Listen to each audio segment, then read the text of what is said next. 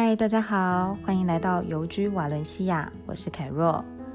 之前想了非常久，终于将新的脸书页面“游居瓦伦西亚”给开张了。那也代表说，这个从二零一八年九月底开始酝酿的移居计划，怀胎五月之后呢，终于可以正式见光了。那因为我本来的脸书页面比较多都是文字方面的分享，那我想了想，还是不要把太多旅居生活的内容来烦扰大家，因为把所有的元素都放在一起，只会让我的页面变得很杂乱。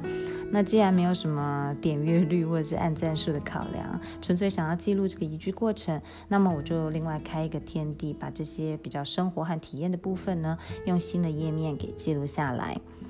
那当初我们会从台湾带搬到德国，是因为我老公很想要把学业给完成。那我们两个人也有共识，未来不会永远就待在德国。虽然我们也还蛮喜欢汉堡这个城市，不过旅居世界呢，是我们从一开始就决定的一种生活方式。所以当他一毕业之后，我们就开始讨论这个计划。不过有了孩子之后，不要说旅居，连旅行的形态都得要改变。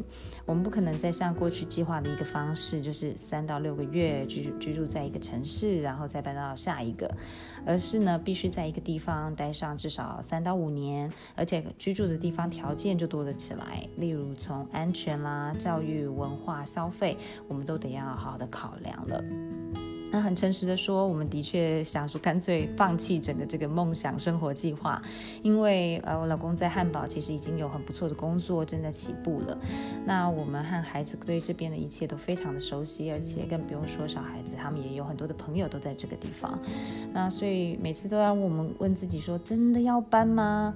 不过呢，我们也知道说有些事情如果现在不做呢，以后就再也不会做了。那我的女儿已经十五岁了，如果再等个几年，她就会离家了。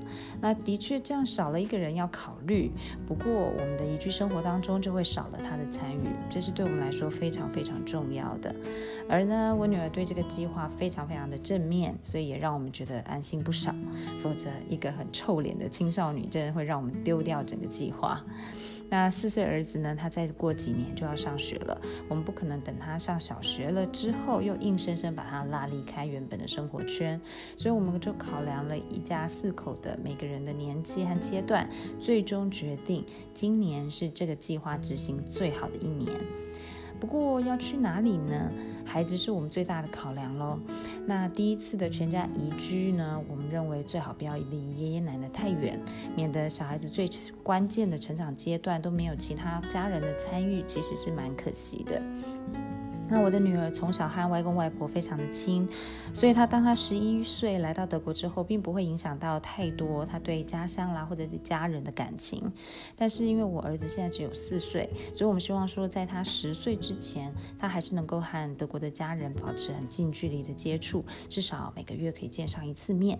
那虽然这样还是没有办法，呃，台湾或者是德国都能够兼顾到，但至少是有一方，然后呃都能够彼此照耀。照应这样子，那再加上签证的考虑呢，那当然欧盟就是我们的第一个选择了。所以，我们其实没有太多的悬念，就是彼此之间就一起决定了西班牙就是我们的目的地。那至于为什么是瓦伦西亚呢？这个故事我们就之后再谈了。那关于事业呢，我很幸运的，因为我可以到全世界各地有网络的地方就能够工作。那我也已经这样过日子五年的时间了，所以那我也挺喜欢这种 digital nomad 的生活。所以换一个城市对我来说影响不大，而且反而可能更刺激的感觉。不过呢，对我老公来说就不是如此啊。那刚也提过他的啊、也有新的事业在这个地方起步。不过我们考量了许多，还有未来的可能的发展之后呢，最终的结论就是他。创业了，那这中间经过非常多的天人交战，非常多的讨论，那详细的故事我们之后再慢慢的跟大家来聊。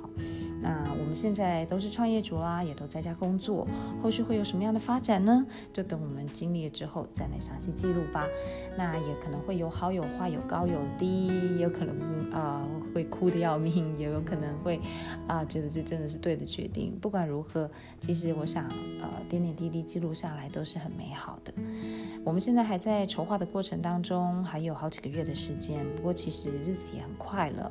嗯，我们当中还要啊、完成学校确认啊、这个部分是很幸运的，已经完成了。然后做公司登记啊、签证身份啊、找房啊、搬家、啊、整理打包，这所有的过程，光用想的都觉得蛮恐怖的。说我们会不担心吗？这个绝对是假的啊！不过我们总是这样告诉对方，就是只要我们都在一起，一切都会搞定的。OK，瓦伦西亚，我们来喽！未来几年也请多多指教了。